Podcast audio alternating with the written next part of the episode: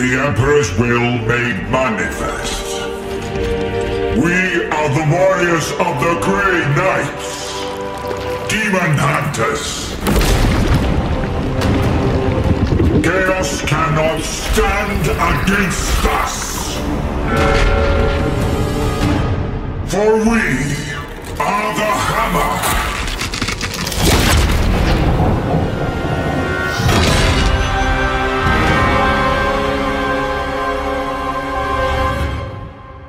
Hallo und willkommen bei einem kleinen Podcast-Special. Mein Name ist Michael Furtenbach und ich darf diesmal nicht nur die Hörer des Shock 2 Podcasts begrüßen, sondern auch die Hörer des Adeptus Stammtisch. Und ich freue mich sehr, bei mir in der Leitung ist vom Adeptus Stammtisch schon der Jan Krumling. Hallo.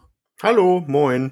Schön, dass wir uns wieder mal hören hier im Podcast. Wir haben auch wieder ein sehr schönes Thema, warum wir auch wieder einen sehr schönen Grund haben, einen gemeinsamen Podcast aufzuzeichnen. Und zwar ist dieser Tage Warhammer 40.000 Chaos Gate Demon Hunters erschienen. Absolut sperriger Titel, furchtbar, wenn man auf der Webseite sieht und äh, auch sonst immer wieder schreiben und, und aussprechen muss. Aber hat auch einen sehr schönen Grund, warum das so ein sperriger Titel ist, denn ähm, ja, ein, ein neues Warhammer 40.000 Spiel ist erschienen. Es ist nicht so, dass selten Spiele erscheinen, aber der Grund ist auch, warum wir gesagt haben, da machen wir auch gleich ein, ein schönes Podcast-Special dazu. Äh, es ist ein gutes Spiel. Es ist ein gutes Spiel. So viel können wir da an dieser Stelle schon spoilern. Und äh, warum dieser sperrige Titel das Spiel bezieht sich auch auf ein ja fast schon legendäres anderes Warhammer-Spiel aus dem Jahr 1998, nämlich Warhammer 40.000 Chaos Gate ohne Demon Hunters. Und wer auf der Shock 2 Webseite war oder beim YouTube-Channel von Adeptus Standisch, der hat schon gesehen, vor einiger Zeit gab es da auch schon ein Special zu diesem alten Chaos Gate Spiel von 1998. Und eh, von dir, Jan, sowohl der Artikel als auch das Video. Vielleicht reden wir, bevor wir über Demon Hunters reden, kurz über, über Chaos Gate von 1998. Auch hm. das war ja ein Strategiespiel und auch wenn es eigentlich jetzt sehr wenig gemeinsam hat, finde ich, gibt es doch da eine rote Linie zwischen den beiden Spielen. Damals wie heute versucht man schon, ähm, dem jeweils, aktu jeweils aktuellen XCOM nachzueifern. Das stimmt, ja. Ähm, die sind ja beide nun auch wirklich äh, diese ja, Rundentaktikspiele, sag ich mal. Und ähm, ich sag mal so, von der grundsätzlichen Steuerung, beziehungsweise von dem, wie sich das Spiel spielt, sind sie ja doch sehr ähnlich tatsächlich. Und ähm, unterscheiden sich natürlich so in dem, was sie an, an Missionsdesign haben und man spielt ja auch andere Fraktionen jeweils, aber Anno für sich, das Grundgerüst ist tatsächlich noch ähnlich geblieben. Ähm, Weswegen ich halt so im Hinterkopf erstmal hatte, als ich das erste Mal davon gehört habe, dass Demon Hunters kommt, vor wegen, uh, sie machen jetzt nach über 30 Jahren fast ähm, einen zweiten, nee, nicht ganz 30 Jahre, aber ne, mhm. äh, machen sie einen zweiten Teil. Ähm, offiziell ist es kein zweiter Teil, wenn ich mich richtig erinnere, nicht wahr? Ja, es, ist, es hat überhaupt nichts damit zu tun. Man genau, hat damals ja. auch die Ultramarines gespielt und jetzt spielt man die Grey Knights. Also es ist einfach auch eine komplett andere Storyline und ja, es hat ganz einfach, äh, glaube ich, den Grund, dass die Entwickler von Complex Games äh, große Fans des Originalspiels sind und sich gedacht haben, okay, darauf beziehen wir. Das war eines der wenigen guten Warhammer-Spiele damals, ja. Das stimmt, ja. Und eines vor allem, was sich die, die Leute bis heute ja auch ähm, gemerkt haben. Es ist ja so, dass ähm, wie das Spiel angekündigt wurde und auch wieder ein Retro-Special äh, online gegangen ist bei uns, ja, gab es immer wieder das Feedback, ja, das ist das Warhammer-Spiel, ähm, wo ich in, in das Hobby eingestiegen bin. Also es war anscheinend doch vor Dawn of War und äh, neben Hero Quest gab es dann doch noch anscheinend Punkte in, in, der, in der Zeitlinie, wo die Leute mit anderen Medien zu Warhammer 40.000 gekommen sind. Und Chaos Gate von 1998 ist anscheinend auch so ein Punkt. Ja, absolut. Ich kenne auch einige Leute hier aus meinem näheren Umfeld, die mir gesagt haben, Chaos Gate war mein erster Kontakt mit dem Warhammer-Universum und dann bin ich auch ins Tabletop gekommen. Ja. Also es ist schon, sage ich mal, so ein Meilenstein, glaube ich, auch für Games Workshop. Ja, ich, ich glaube auch eure Zugriffe am, am YouTube-Channel waren ja dementsprechend, ja. dass das für ein, so, ein, so ein altes Spiel gar nicht so schlecht war. Ne? Ja, auf jeden Fall. Ja, ich war sehr überrascht, wie gut das angekommen ist. Ja, äh, ich habe schon an, angesprochen, damals Ultramarines, jetzt äh, Grey Knights. Auch zu den Grey Knights hast du äh, ein sehr schönes äh, Special bei uns veröffentlicht, ja, in mhm. deiner äh, Fraction in a Nutshell Serie, wo es immer wirklich kurz und bündig alles zu den diversen Orden und Fraktionen und so weiter gibt. Und äh, soweit ich weiß, gab es auch vor kurzem bei euch dann eine schöne Podcast-Folge, die wir natürlich auch verlinken und einbinden werden äh, bei uns, wo du nochmal erklärst, ja, wer sind diese Grey Knights und vor allem auch für Leute, die jetzt das Videospiel spielen und dann sagen, okay, Warhammer, da, da hole ich mir vielleicht dann doch auch die, die Figuren und versuche da äh, einzusteigen in das Hobby, wie man am besten einsteigt bei Grey Knights. Hm, genau, ja. Ich habe das mit Daniel zusammen aufgenommen bei uns aus dem Team ähm, und wir sind ja beides auch Grey Knight-Spieler und ähm, tatsächlich, wir hatten das gar nicht auf dem Schirm, dass das so früh kommt. Ich war irgendwie noch eine Woche weiter mit dem Spiel und äh, wir haben dann gesagt, komm, dann hauen wir das jetzt raus, das Video. Und es war natürlich dann genau dieser Zeitpunkt, den wir treffen mussten. Ne? Das Video ist halt wirklich, glaube ich, sofort auf Platz eins gewesen in den, in den letzten Wochen bei unserem Kanal. Jetzt getoppt durch das neue Grey Knights Video, also durch Chaos Gate eben. Ne? Also man sieht, die Leute mögen Grey Knights. Ähm, wie kann man auch nicht? Und ähm, ja, also wie gesagt, wer da gerne einen Überblick haben möchte, wir haben den Blick auch nicht nur aufs kompetitive Spiel gelegt, also das Turnierspiel, sondern im Allgemeinen. Wir gehen auf die Fraktionen ein, wir stellen die einzelnen Klassen vor, die übrigens auch jetzt hier im Spiel so eins zu eins verfügbar sind. Ähm, und wir stellen so ein bisschen den Hintergrund vor, ähm, was sind die Grey Knights, äh, was zeichnet sie aus. Kleiner Spoiler, sie sind sehr viel ge äh, geiler und stärker als die normalen Space Marines. Lass uns äh, da vielleicht ein bisschen, ein bisschen genauer ja. noch drauf eingehen, ja. Ähm, ja, Grey Knights sind Space Marines, also ein Orden der Space Marines, ja. Mhm. Aber man sieht schon, die sehen ein bisschen anders aus, ja. Mhm. Und, und, und haben auch einen, einen, etwas anderen Hintergrund. Vielleicht so in ein paar Sätzen äh, für Leute, die, die sich jetzt für das Videospiel interessieren. Warum sind die so cool? Die Grey Knights sind der einzige Space Marine Orden, der, die dazu gezüchtet sind, quasi gezielt Heresie oder Chaos, also den, den, den Ulti, das ultimative Übel des Warhammer 40k Universums, ähm, zu jagen und auszumerzen. Das ist eigentlich sehr spannend in der Hinsicht, dass im Imperium der Menschheit normalerweise Magier, weil sie stammen von äh, der rechten Hand des Imperators früher ab, also nicht von einem der üblichen Primarchen, ähm, die wir sonst kennen, und ähm, sind alles Psioniker, also Magier. Und das ist normalerweise extrem verpönt und Menschen, die so eine Gabe haben, sage ich mal, werden in der Regel gezielt gejagt und aus, äh, ausgelöscht eben. Aber es gibt diese Eingreiftruppe eben mit den, Sp äh, mit den Grey Knights. Die wenigsten wissen, dass sie existieren. Wenn es jemand weiß, dann hat er meist, kann er meistens die Uhr stellen, dass sein Leben dann ein schreckliches Ende finden wird.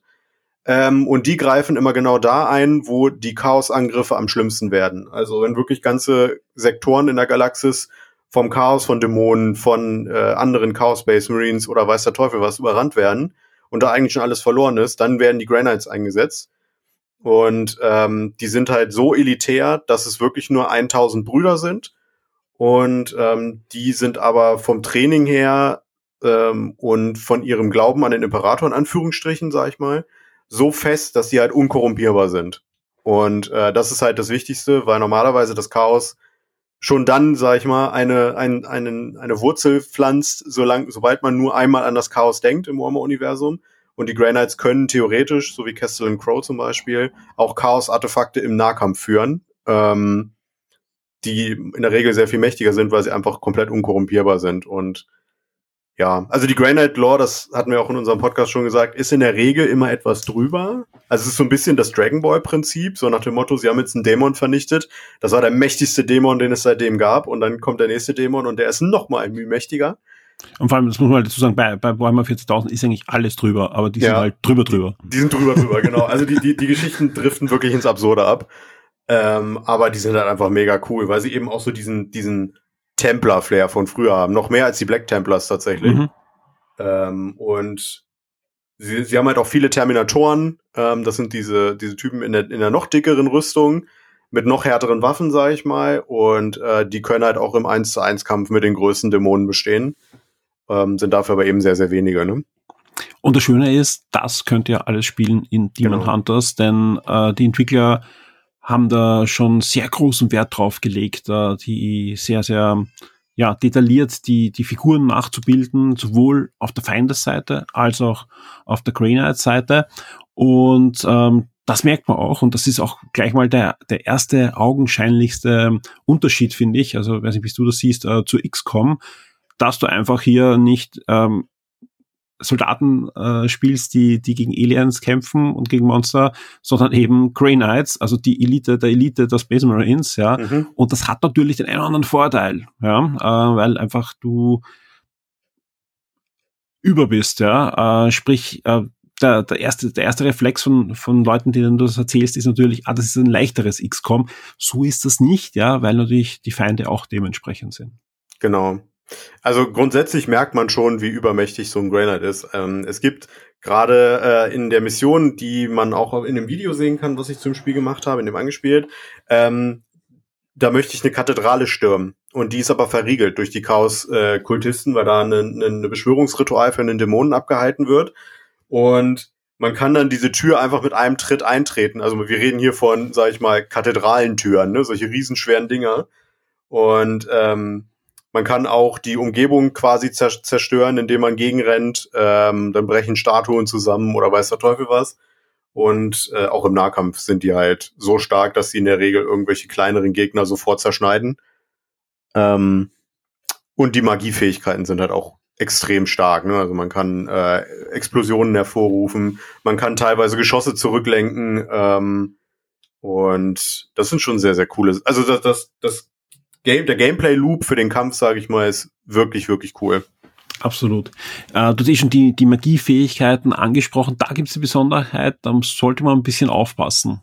Die mhm. sind zwar sehr cool, ja, aber, und das, das, das ist ja auch wirklich das, was du auch zuerst erzählt hast, ja, das Imperium äh, ja eigentlich äh, diese Psi-Fähigkeiten, diese Magiefähigkeiten ja eher ähm, unterdrückt, ja, und, und äh, im Hintergrund haltet, weil sie ja auch sagen, wenn man zu viel so Magie einsetzt und so weiter, öffnet man natürlich auch äh, Tür und Angel für das Chaos, für böse Mächte. Und dem ist in dem Spiel auch so. Auch wenn man ein Grey Knight ist, der unkorrupierbar ist, ähm, ja, sollte man aufpassen, wenn man zu viel Magie verwendet, dann äh, schlägt das Warp-Bundle, ja, Warp ist so ein, ein Magiestrom, der eigentlich so alles umfasst, äh, genau. ähm, um und dann passieren Dinge. Ja, also es können relativ harmlose Dinge sein oder auch sehr, sehr ungemütliche Dinge. Mhm. Ähm, das ist ein Gameplay-Feature, das ich sehr, sehr cool finde, vor allem im späteren Gameplay. Denn ah, du, du musst Magie einsetzen, sonst hast du oft keine Chance, ja.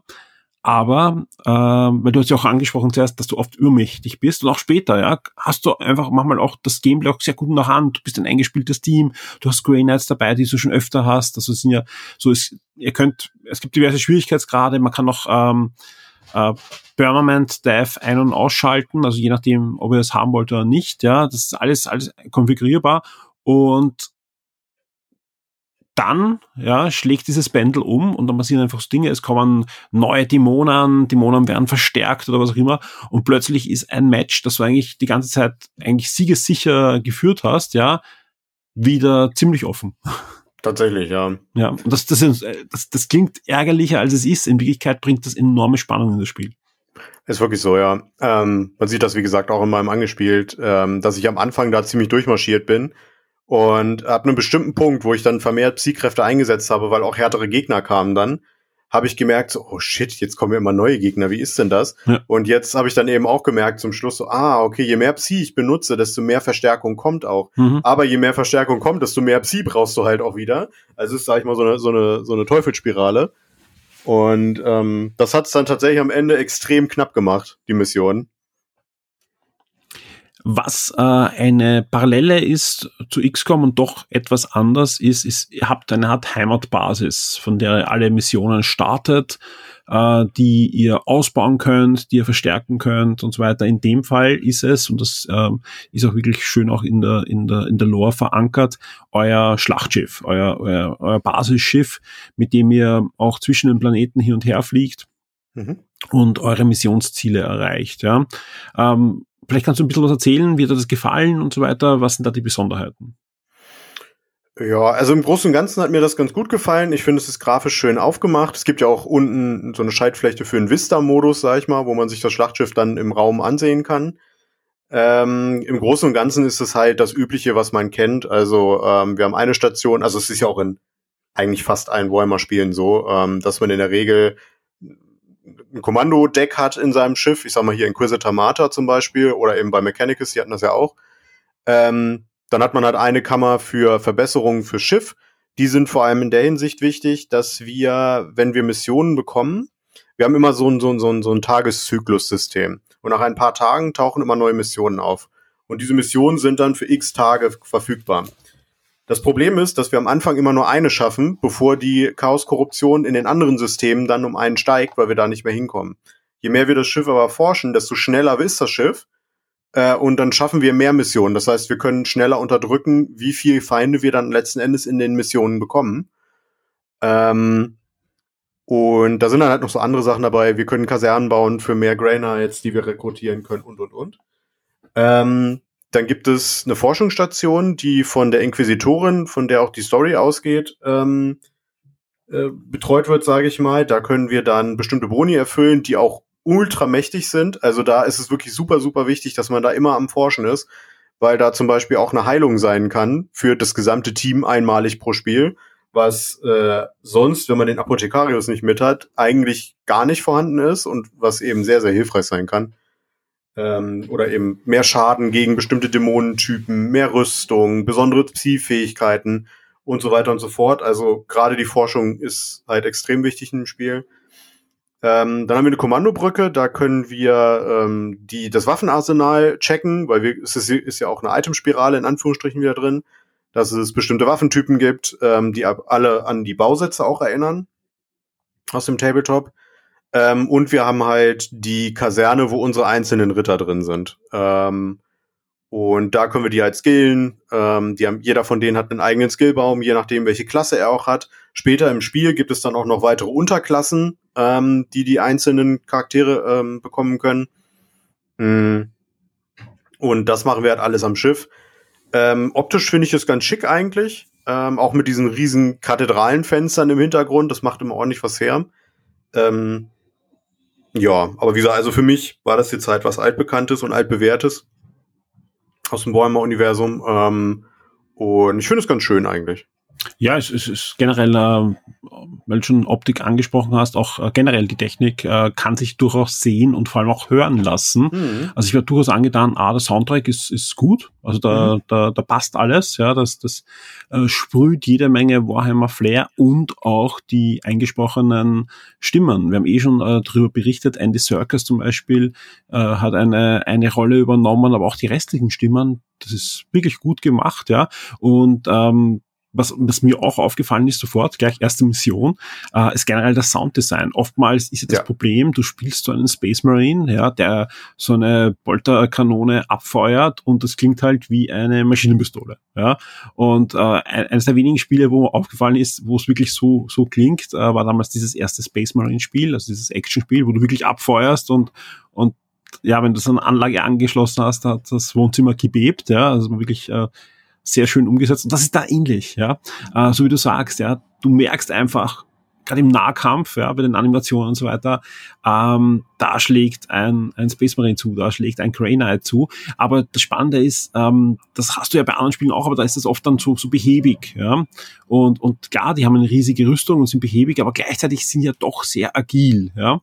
Und, und das, genau diese Mischung zwischen Agilität und, und Panzer, ja, ist da extrem cool umgesetzt, sowohl jetzt vom Bild, von der Bildsprache, als auch vom Sounddesign. Und das ist, das ist schon sehr, sehr gut und sehr gewaltig, ja. Wenn da so ein, ein Space Marine durch einen Feind durchmarschiert, auf eine Statue knallt, die umbricht, ja, und dann wieder halt äh, fast Kettenreaktion auslöst, ja, da ja. gibt es wirklich wunderbare Dinge. Also da, äh, oft habt ihr ja mehrere Möglichkeiten, eine Mission auch zu, zu schlagen. Also ihr könnt direkt reingehen, ihr könnt die Statue umschmeißen, die dann irgendwas auslöst, eine, eine Feuerschale umwirft, die wieder auf die Feinde geworfen wird oder eben mit Magie vorgehen oder oder oder. Also ihr habt wirklich eine breite Bandbreite ähm, an, an Möglichkeiten in dem Spiel und das ist wirklich gut umgesetzt. Ich weiß nicht, wie das bei dir rüberkommen ist, aber da war ich doch ähm, überrascht, ja, weil wir haben eh ähm, auch bei der Vorstellung damals gesprochen. Das Ganze ist ja von Frontier, also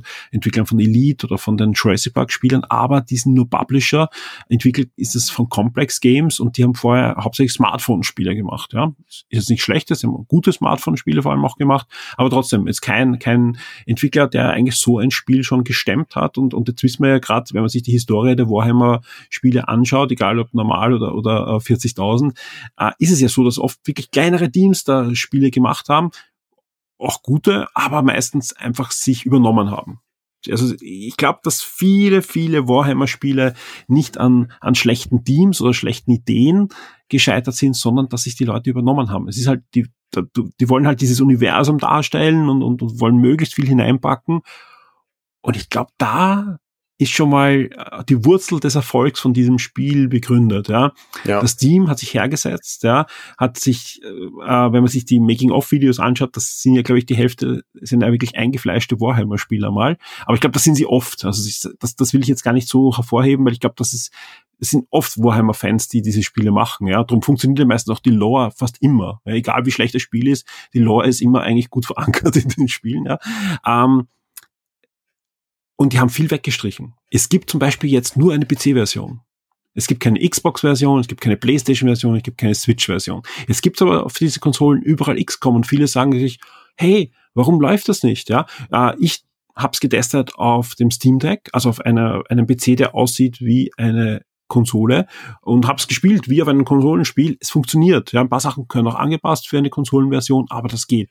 Das Ding ist aber natürlich ähm, der, der Punkt, dass ähm, das natürlich Ressourcen kostet. Und da bleiben ja. natürlich dann andere Sachen auf der Strecke, wenn du ein relativ kleines, überschaubares Team hast. Und das Beste, sie konzentrieren sich jetzt auf eine PC-Version und wenn die erfolgreich ist, dann Geld reinstecken in Konsolenfassungen, bevor dann wieder überall was halbfertig ist. Ja. Ah, das nächste ist, es gibt nur einen Modi. Es genau, gibt nur die Kampagne. Sagen, ja. Es gibt keinen Multiplayer, es gibt äh, keine, keinen Unendlichkeitsmodus, es gibt nicht wie bei XCOM einen Zufallsgenerator, der immer wieder neue Levels erstellt oder so. Nein, das sind handgefertigte Level. Ja, das ist alles einmal erstellt. Ja, es ist genug Content. Also es ist, äh, man braucht jetzt keine Angst haben, dass das ein, ein, so ein, ein halbes Spiel ist und sie wollen jetzt die nächsten Jahre DLCs ähm, verkaufen. Ich bin, ich hoffe, dass da DLCs kommen, aber ihr bekommt das jetzt mal aus, im, ja. im, ersten Step wirklich viel Content. Ja, also äh, zum Beispiel nach circa 10, 12 Spielstunden bekommt ihr nochmal neue Einheiten. Ja, also mhm. auch, auch Einheiten, die es auch wirklich im Tabletop auch gibt. Also wirklich Sachen, wo man normal sagt, hm, da würde ein anderer Entwickler vielleicht dann einen DLC verkaufen die kommen da rein. Also ich habe jetzt nicht das Gefühl, dass da irgendwas zurückgehalten wurde.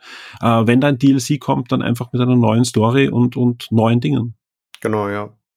Ja, da, also das mit dem Spielmodus, das war auch so das erste, als ich das gemerkt habe, wo ich dachte, huch, wieso gibt's denn hier nicht wenigstens mal einen Gefechtsmodus oder irgendwie sowas? Ne? Aber jetzt klar, wenn du sagst, dass die da ordentlich gestrichen haben, ähm, erklärt es das natürlich. Na, ich gehe mal davon aus, also dass sie einfach ja. gesehen haben, sie wären sonst nicht fertig und sie liefern sonst wieder ein Spiel ab, wo halt die Kampagne gut ist und das ist schlecht und der Multiplayer funktioniert nicht gescheit und, und die Grafik hakt und, und der Sound hm, ist doch nicht so gut.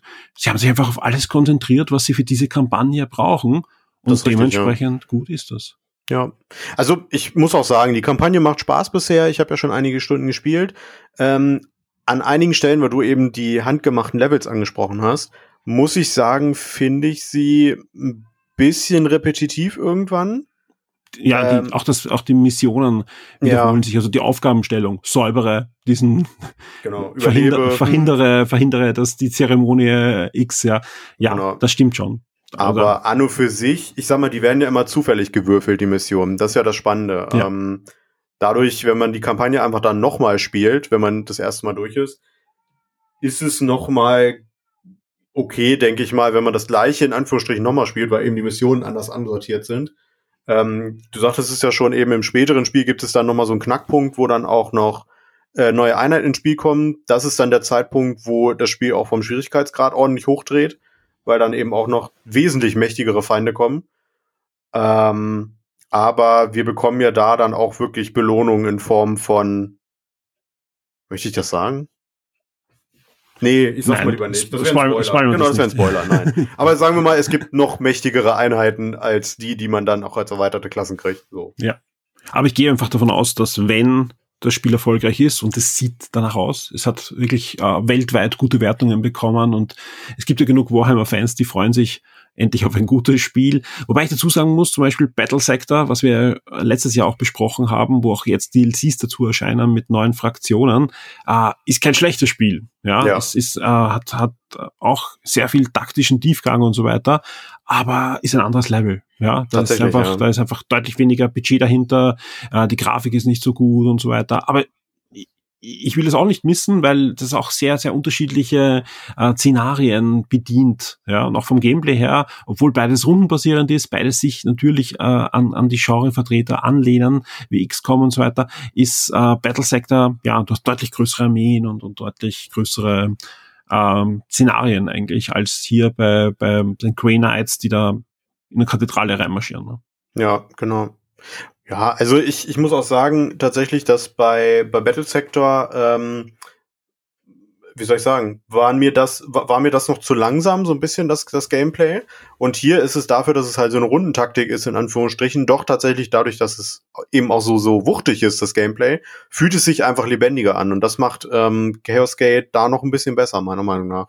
Absolut, das ist das, was ich zuerst auch gemeint habe. Mhm. Ähm, Battle Sector ja, die Grafik ist reduziert, aber es gibt den Fotomodus, das sieht wirklich alles schon äh, sehr hübsch aus. Aber trotzdem, die, das Gameplay ist halt wirklich, es spielt sich im Kopf ab. Ja, also ja. sprich, du, du, du, du hast deine Züge und, und ähnlich wie auf Schach, du spielst sich im Kopf ab und äh, am Bildschirm bewegen sich seine Einheiten, ja, aber jetzt nicht so, dass du sagst, okay, das ist jetzt ein Elite Space Marine, der super trainiert ist und, und der da über diesen Stein hüpft, sondern der, der geht halt gemächlich da rundherum ja, ja, genau. und schießt dann auf den Tyranniden ab und dann schießt, äh, greift der Tyr. Es ist wie Schach, ja, es ist ja. einfach äh, sehr statisch alles, ja, nicht schlecht, äh, schön gemacht und so weiter, aber halt sehr statisch.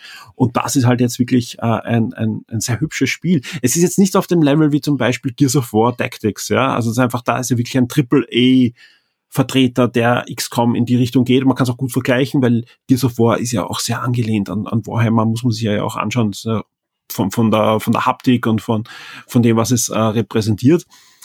Aber ähm, es ist halt ein mehr, viel mehr als solider Double-E-Level ähm, äh, erreicht hier. Ja, also man wirklich eine hübsche Optik, ja. Äh, und für, für Preis-Leistung passt einfach. Ja? Also ihr, ihr habt ja ein Spiel, das, das einfach keine 70 Euro kostet, sondern man ist so im, im 40, 50 Euro Bereich angesiedelt, je nachdem, welche Version ihr euch holt. Und dafür bekommt ihr jede Menge Content, gute, solide Technik und einfach ein, ein, ein schönes Spiel, das einfach in der Lore gut funktioniert, finde ich. Also er bekommt eine schöne Spiel, äh, Tiefe geboten und, und Story, als auch von der Spielmechanik. Ja. Das ist tatsächlich auch eins der wenigen Warhammer-Spiele, wo ich eine Vollpreisempfehlung geben würde, tatsächlich. Ähm, ja. Weil da ist so viel Inhalt auch drin und sei es nur mit diesem einen Spielmodus, das muss man nochmal betonen, dass ich sagen würde, alleine deswegen lohnt sich der, der, der Vollpreis äh, schon. Und ist eben auch ein sehr gutes Spiel. Und ich denke mal, jeder, der da interessiert war, kann da absolut bedenkenlos zugreifen. Ja.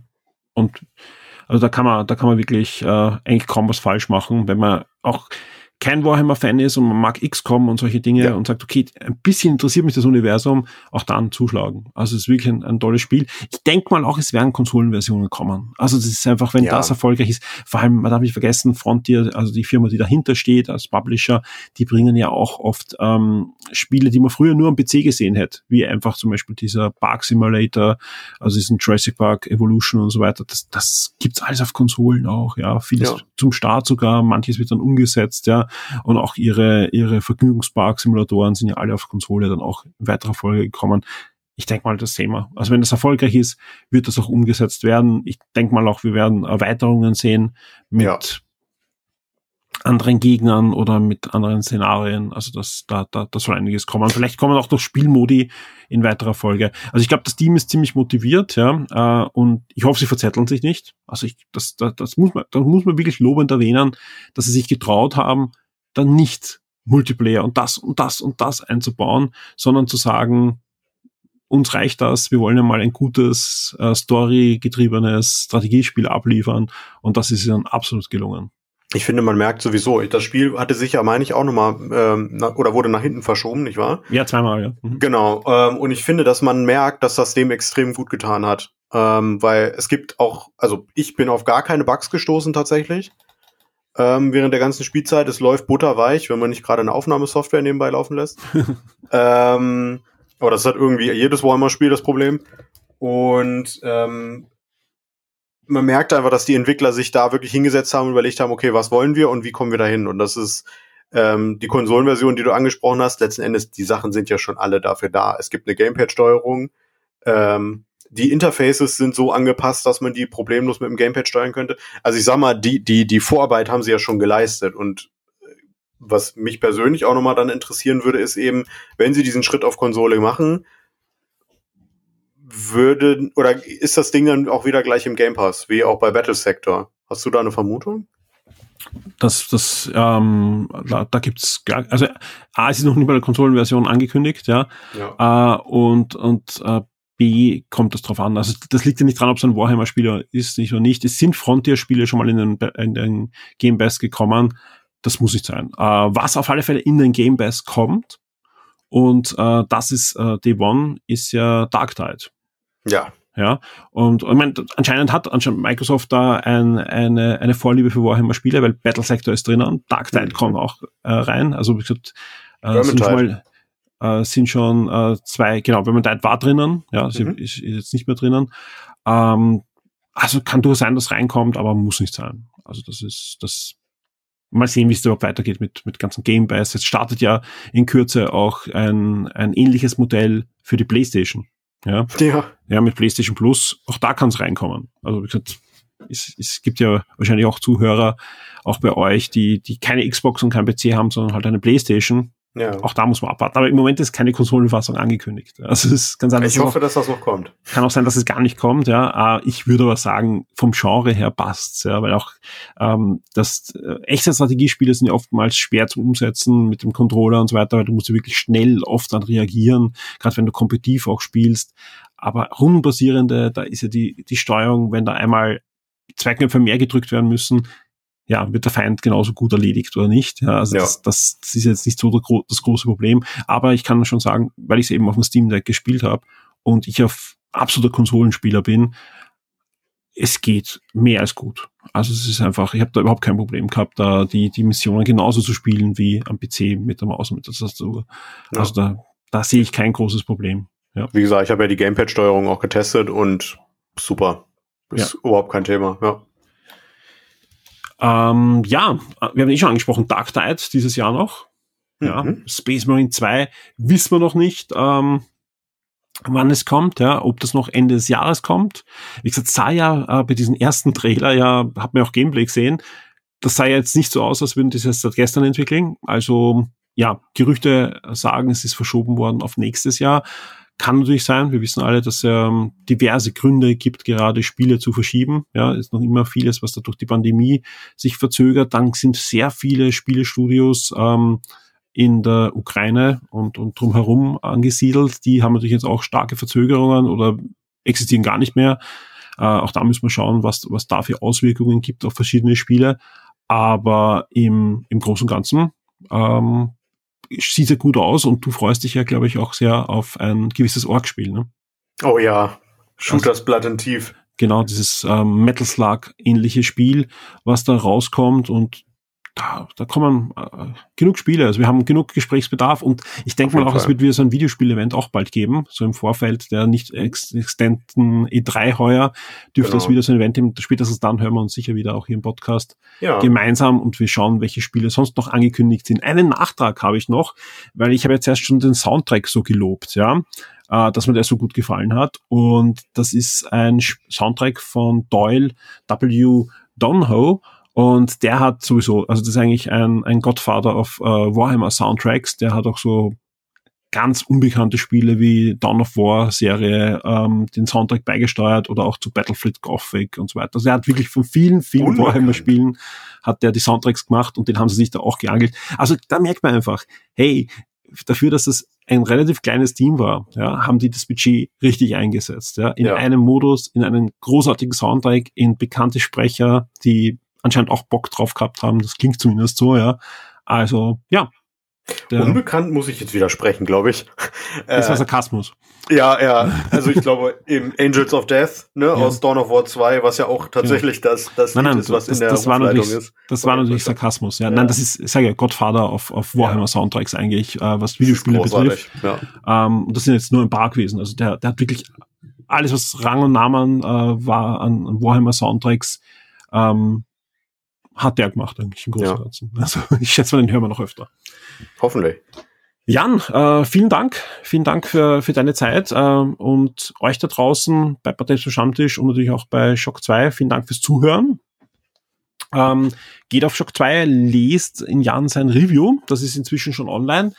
Schaut euch an sein Gameplay-Video und zwar nicht nur am besten zum neuen Chaos Gate Demon Hunter, sondern am besten auch gleich zum alten. Da kann man super vergleichen jetzt, ja. Mhm. Beides ist kommentiert, noch mit zusätzlichen Informationen vom Jan und es gibt, wie gesagt, auch auf Shock 2 noch Retro-Specials dann zu äh, Chaos Gate und auch zu den Demon Hunters, äh, zu den äh, Grey Knights und bei euch da draußen äh, bei Adeptus Standisch auch noch eben diesen neuen Podcast mit jede Menge Informationen. Also ich habe den gehört. Also ich habe eben das Problem, ähm, ich bin ja so im, im Anfangen des Warhammer Tabletop spielen, ja, und am liebsten würde ich, glaube ich, jede Fraktion spielen, aber natürlich mhm. spiele ich dann gar keine, ja.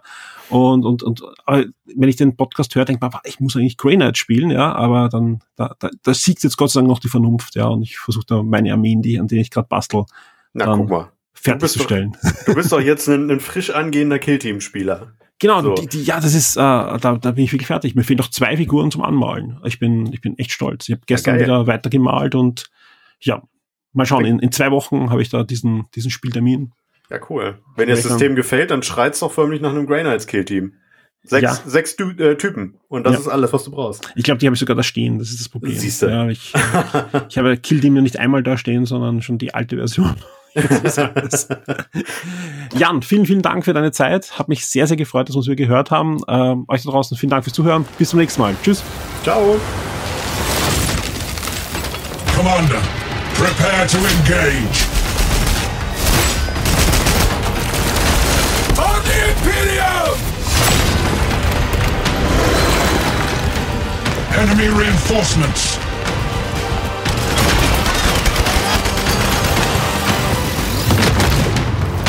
In death they fall, their duties fulfilled. And now, as bound by oath, another must rise. We are at your service, Commander.